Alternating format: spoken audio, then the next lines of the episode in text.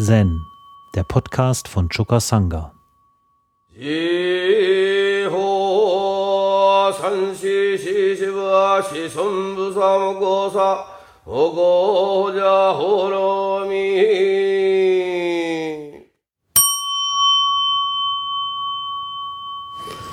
Aus dem Katoshu, der Fall 108 die im Gewand eingewickelten Strohsandalen.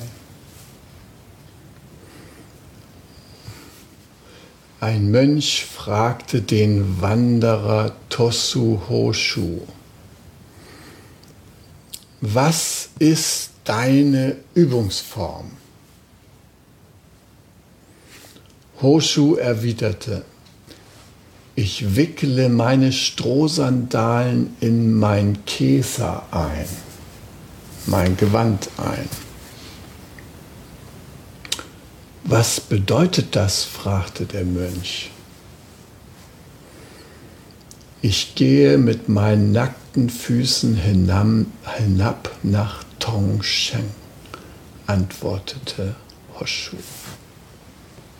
Was mir an diesem Korn gefällt, ist die Haltung dieses Mönchs, der seine Sandalen in sein heiligstes Mönchsgewand einwickelt, um sie zu schonen und um barfuß zu laufen.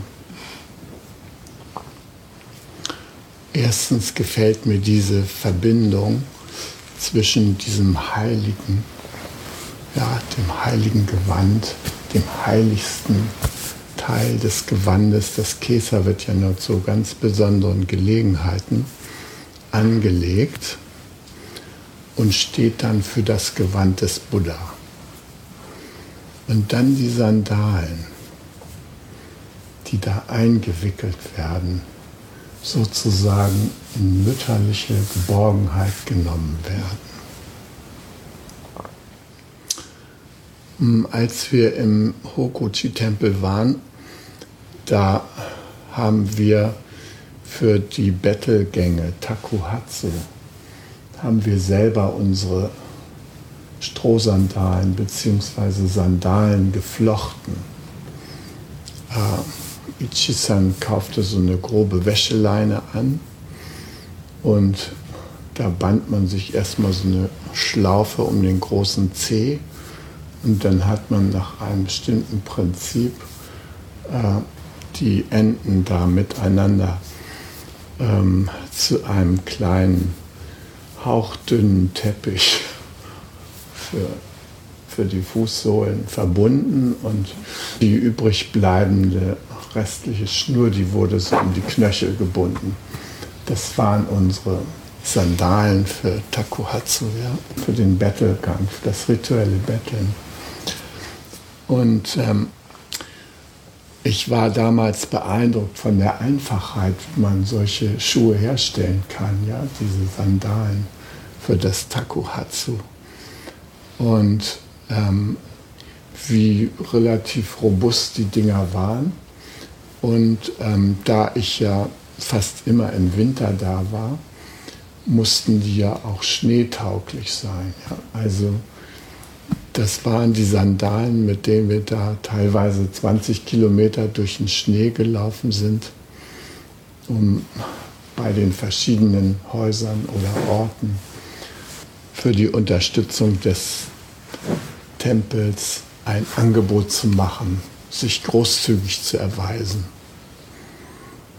Es ist ja sehr interessant, dass die Mönche das nicht äh, als Almosengebettel auffassen, sondern dass sie das als Angebot auffassen, äh, andere Menschen die Gelegenheit zur Großzügigkeit zu geben ja? und auf diese Weise Verdienste anzusammeln.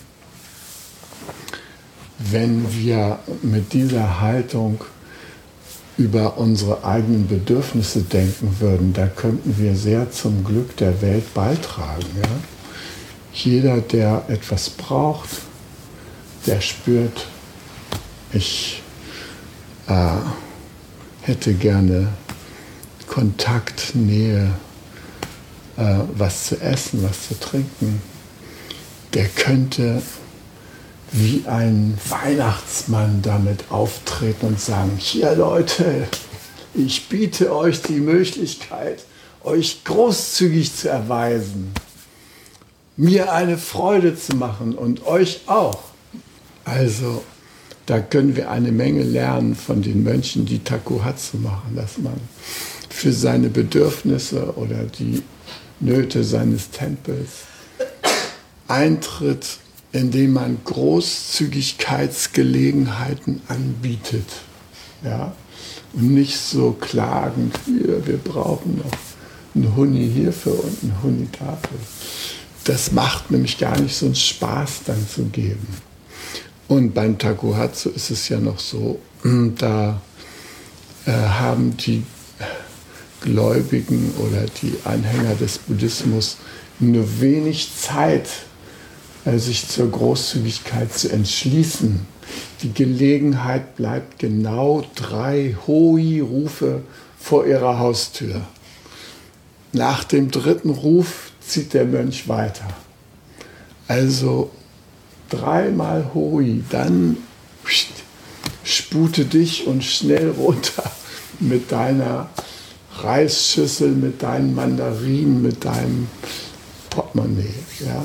Und dann ab in die besondere äh, Betteltasche, die man da hat. Das, eine, das ist ja auch eine symbolische Betteltasche, aber die hat eine richtige Öffnung. Und vorne steht der Name des Tempels drauf, für den man kommt. Dann wird das da reingetan. Der Reis und so. Ähm, wir europäischen Mönche ähm, haben dann manchmal so einen kleinen Wetteifer entfaltet wer hat denn nun das meiste Geld angenommen? Als Ichi-san uns dabei erwischte, dass wir die Geldscheine da gezählt haben, hat er uns mordsmäßig angeschrien. Dama-Geld wird nicht gezählt. Ja? Also man guckt da nicht nach, was hat denn das denn eingebracht, sondern das ist die Großzügigkeit der Menschen gewesen und Schluss. Und da ist sie und da kommt sie jetzt in unsere Wirtschaftskasse rein. Ungezählt. Ja? Also ein wichtiger Grundsatz, da nicht in einen falschen Eifer einzutreten. Wer war der Beste, ja? Sondern wir alle haben das Angebot so großzügig gemacht und die Menschen haben von ihrer Großzügigkeit Gebrauch gemacht. In dem Maße, wie sie das gerade konnten oder wollten. Ja? Weil da wird nicht geguckt, Mensch, wer war denn hier jetzt wirklich großzügig und wer hat mal wieder nur einen rostigen Nagel reingeschmissen. Ja?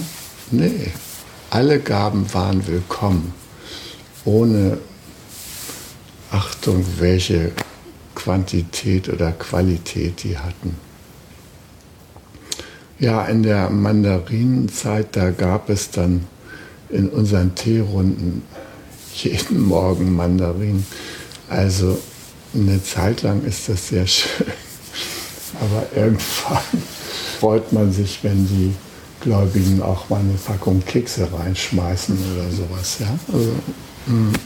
Aber naja, wir waren da in so einer bäuerlichen Gegend und da gab es halt viel Mandarinen. Mir ist es da mal passiert, dass äh, eine Gönnerin gerade dabei war, mir die Mandarinen in meine Tasche zu tun. Und da hat sie unter meinen großen Strohhut geguckt und hat gesehen, ich bin gar kein Japaner. Ist ein Ausländer sie sich so erschrocken, dass sie fast den Abhang runtergefallen wäre. Ich konnte sie gerade noch so erwischen am, am letzten Zipfel, ja, dass sie da nicht abgestürzt ist. Äh, solche erschreckenden Erlebnisse, äh, die kommen in Japan vor. Die haben eine relativ niedrige Ausländerquote unter ihren Bewohnern. Ja? So unter 1 Prozent. Ja? Und äh, wenn dann da solche germanischen Hühnen plötzlich auftauchen, dann denkt man, Mensch, welcher Bereich der sechs Welten ist hier aktiv? Die Titanen oder. Ja. Und ähm, ja, wir sind ja auch nicht einfach, wenn wir Leute aus fremden Ländern bei uns herumlaufen sehen. Also glücklicherweise äh, haben wir uns ja zur Großzügigkeit entschlossen und machen Willkommensveranstaltungen, um diesen großen Flüchtlingsstrom, der im Augenblick kommt, ähm, bei uns ähm, in Empfang zu nehmen. Ja? Ist eine äh, wunderbare Geste und für mich ein Zeichen dafür, dass von der Welt des Mitgefühls zu träumen doch nicht so ganz unrealistisch ist. Ja? Ist irgendwie ein gewisser Boden dafür bereitet. Ja, dieser Mönch, der hat nun diese Sandalen, die er da selber geflochten hat, die hat er noch in sein heiligstes Gewand gewickelt, damit sie sich nicht so schnell verbrauchen. Und das ist auch ein Zug, der mir im Kloster aufgefallen ist, dass mit allen Dingen, die entstanden sind, unglaublich sorgsam umgegangen wurde. Mit den ganzen Bambusbesen und was wir da alles geflochten haben, den Bambuslöffeln. Viele, viele Gegenstände wurden aus Bambus hergestellt.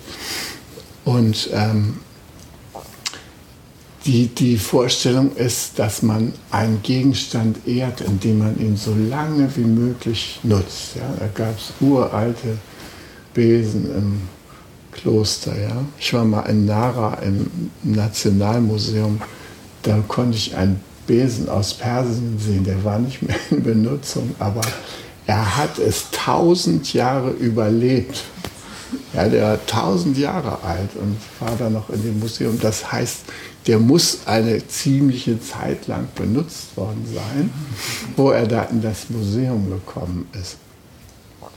Also diese große Achtung für die Gegenstände, die zu unserer Lebenserleichterung da sind, das ähm, fand ich sehr beeindruckend im Tempel. Und ich habe damals im Tokayan so eine richtig so eine große kleine Ausstellung mit all den Gegenständen gemacht, um die zu fotografieren, um das hier unseren Permakulturleuten zu zeigen, wie äh, man mit Hilfe dieser natürlichen Stoffe da langlebige Gegenstände herstellt und die achtet. Dann finde ich noch bemerkenswert, dass dieser Mönch übt, mit nackten Füßen zu dieser Stadt zu gehen. Ähm, für uns ist das hier selbstverständlich in der Sendung mit nackten Füßen zu gehen. Ähm, also diesen Raum betreten wir auch mit nackten Füßen. Aber draußen in der Welt, da müssen wir uns doch ziemlich dicke Fußsohlen unterziehen. Wir haben Schuhe mit relativ starker Sohle.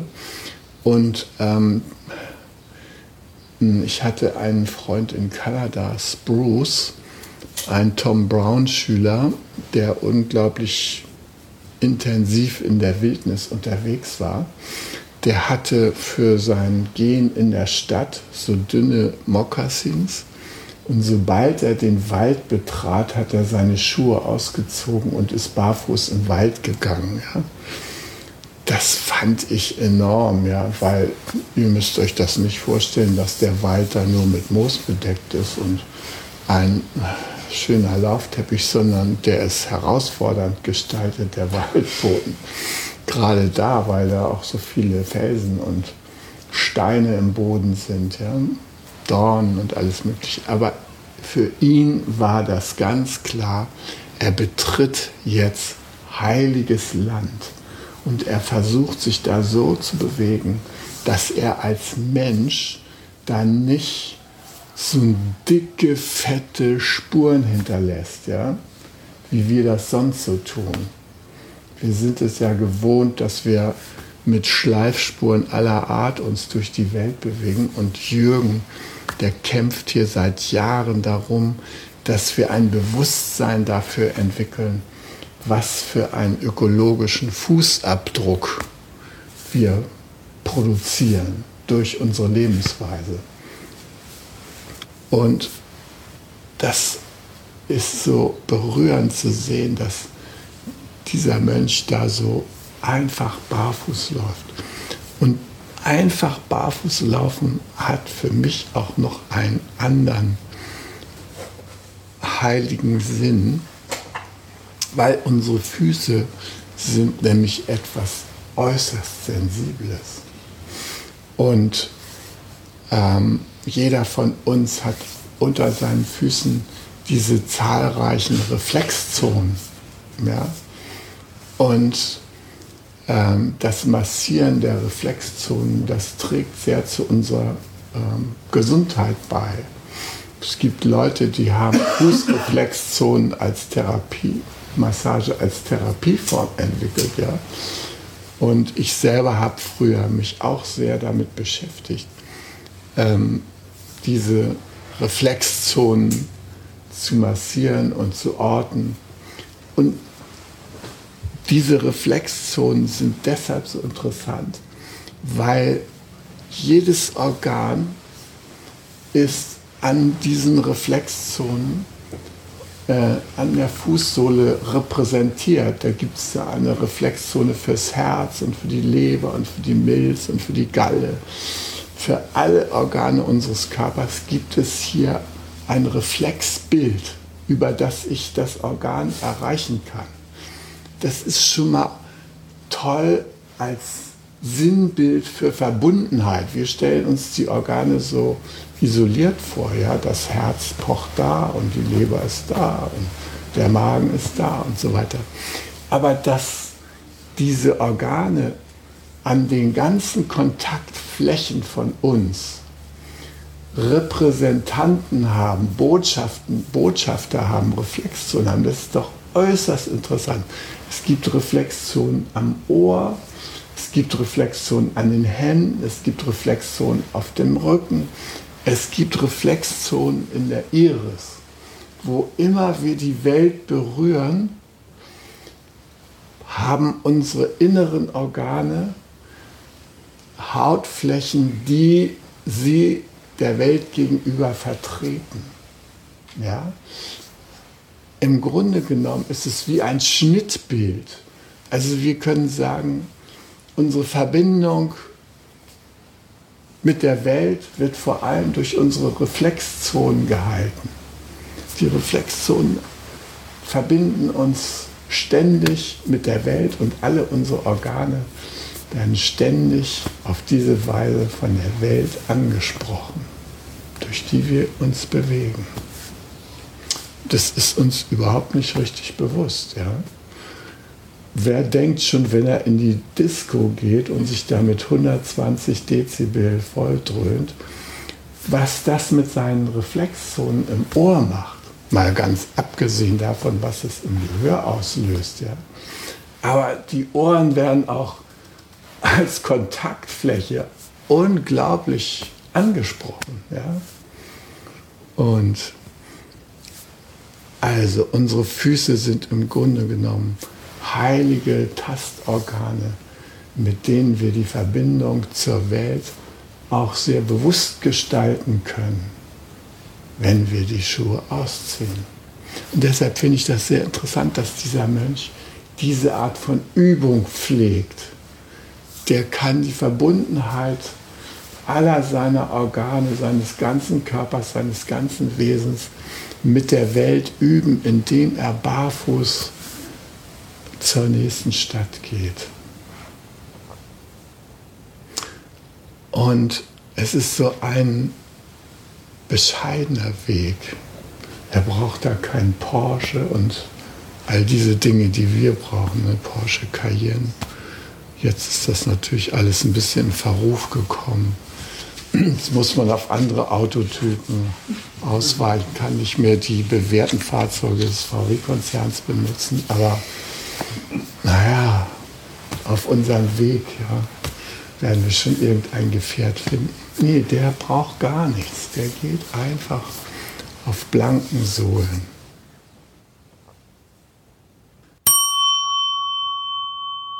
Zen, der Podcast, ist eine Produktion von Chokasanga e.V. in Kooperation mit dem Podcaststudio Paderborn.